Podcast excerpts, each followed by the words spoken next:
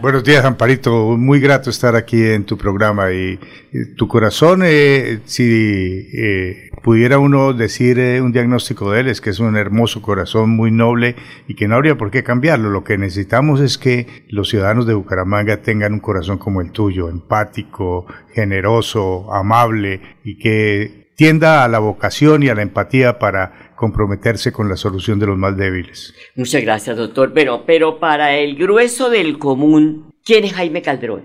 Bueno, Jaime Calderón es una persona que estudió aquí en el Colegio Santander su bachillerato, luego se fue a la Universidad Nacional a ser médico cirujano, Posteriormente fui director del Hospital de Piedecuesta y luego me fui a hacer eh, mi especialización en cirugía en la Universidad de Antioquia, en el Hospital San Vicente de Paul. Regresé con un entrenamiento también en trasplantes de riñón y llegamos aquí inicialmente, entré como, eh, tuve la oportunidad de ser el secretario de salud del alcalde Remolina, Eduardo Remolina Ordóñez, y ahí pasé por un concurso a ser profesor de la Universidad Industrial de Santander en el departamento de cirugía.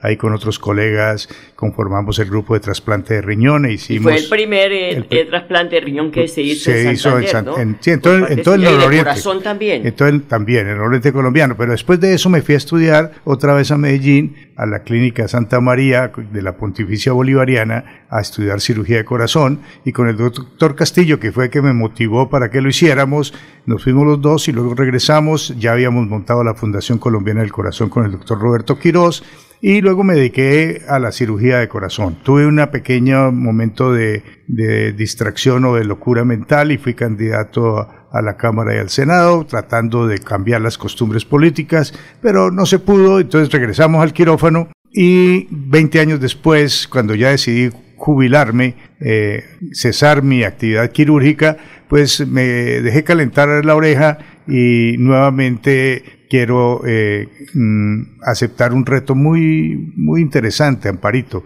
que es cambiarle la orientación, el rumbo que lleva la ciudad de Bucaramanga. Bueno, ¿cómo se identifica Jaime Calderón? ¿De izquierda, de centro, de derecha? Porque como esto está de moda, Sí, pero eso es una calificación eh, que no corresponde a ninguna realidad. Eso es una cosa que era en la Revolución Francesa, por revolución los que se hacían a la izquierda o a la derecha en la Duma francesa.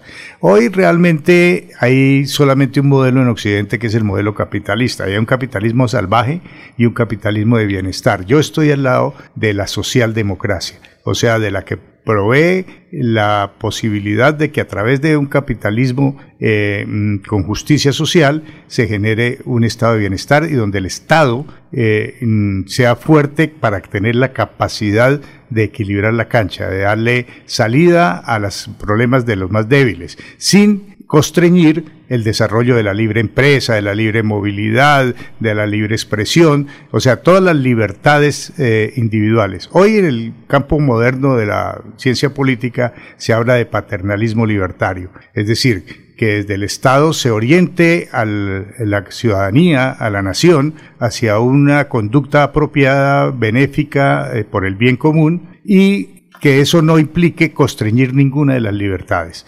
Entonces, esa es la nueva democracia liberal a la cual yo sigo siendo parte. Me encanta su coherencia porque como escribe en el periódico Vanguardia, en su acostumbrada columna, pues eh, expresa eso, ¿no? Lo mismo que nos está contando en estos micrófonos. Bueno, doctor, no le voy a, preguntar por lo que ha hecho el actual alcalde porque es que el candidato a este momento de la campaña la está haciendo Jaime Calderón. Usted ha recorrido los barrios, eh, considero que ya ha ido a la zona rural, eh, ¿qué diagnóstico tiene de Bucaramanga? O mejor, le voy a cambiar la pregunta. Eh, ¿Qué quiere hacer de Bucaramanga?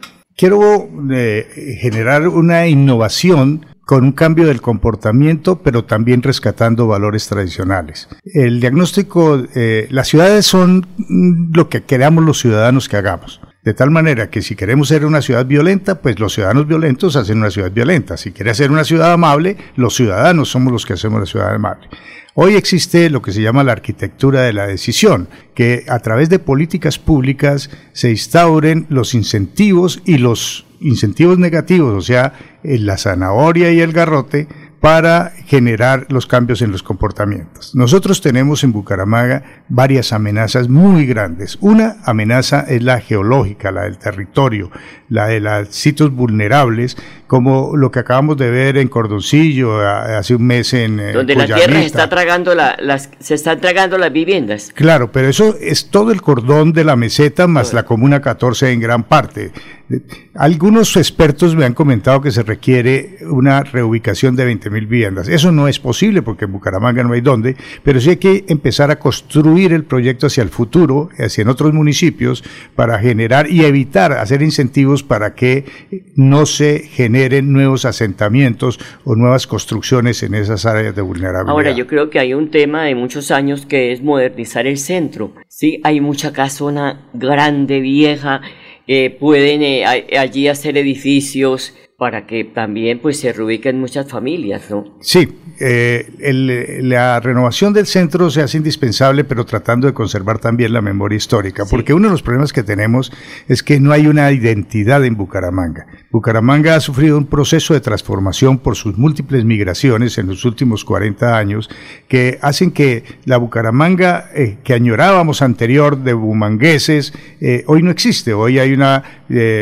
una ciudad conformada por gente del Caribe, por gente que viene del río, que viene del interior, por venezolanos, eh, de tal manera que esta ciudad de hoy hay que leerla como lo que es, no como la, no con nostalgia. Hay que saber de la memoria urbana, de rescatar lo bueno que había, pero adaptarnos a la situación actual y generar procesos innovadores que nos eh, conecten con el mundo de la era o de la revolución digital. Hoy eh, no podemos estar anclados en el pasado, pero sí lo actual y el futuro se construye sobre las bases que teníamos de atrás. Y eso es lo que hay que rescatar. Entonces, ese proceso de reforma urbana tiene que ser algo muy concertado eh, y que le permita no solamente a la ciudad seguir creciendo eh, en, elevación, sino también mirar hasta dónde las condiciones de proveeduría de agua, de servicios públicos, también van en concordancia con lo mismo. Es un tema que hay que trabajar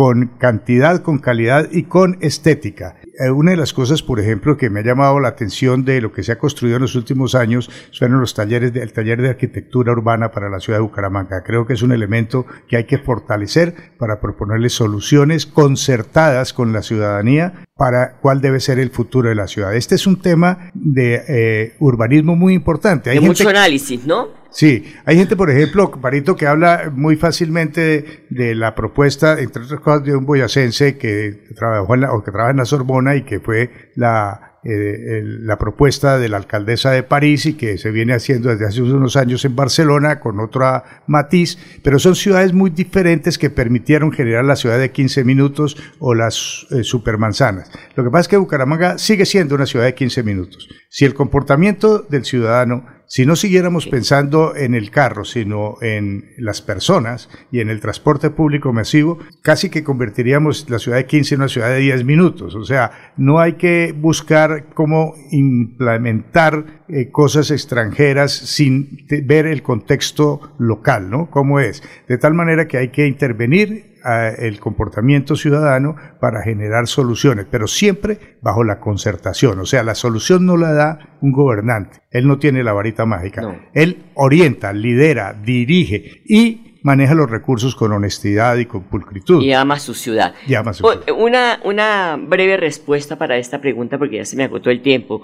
En un eventual triunfo suyo, ¿con quiénes gobernaría eh, la, la administración municipal? Hay que gobernar para todos, pero se gobierna con la gente que apoya el proyecto. Gente capaz, ¿no? Gente capaz, siempre capaz, siempre. Eh, una condición sine qua non es que sea capaz y pulcra. Pulcra en todo el sentido, en su comportamiento social, en su eh, honradez, en su eh, espíritu, en su alma, gente pulcra, gente que quiera, que quiera la ciudad, gente que esté comprometida con una visión de futuro, pero con unos valores fundamentales en el manejo de lo que es la cooperación y la colaboración ciudadana. Pues doctor Jaime Calderón, muchas gracias por estar con nosotros. Eh, espero que no sea la primera vez eh, de estar en este programa. Le deseo todos los éxitos, conozco de su honradez, eh, de su talante y también de ese amor por Bucaramanga. Muy amable. Muy querida, muy grato estar contigo y, y muchas gracias a la audiencia por tener la paciencia de escucharnos.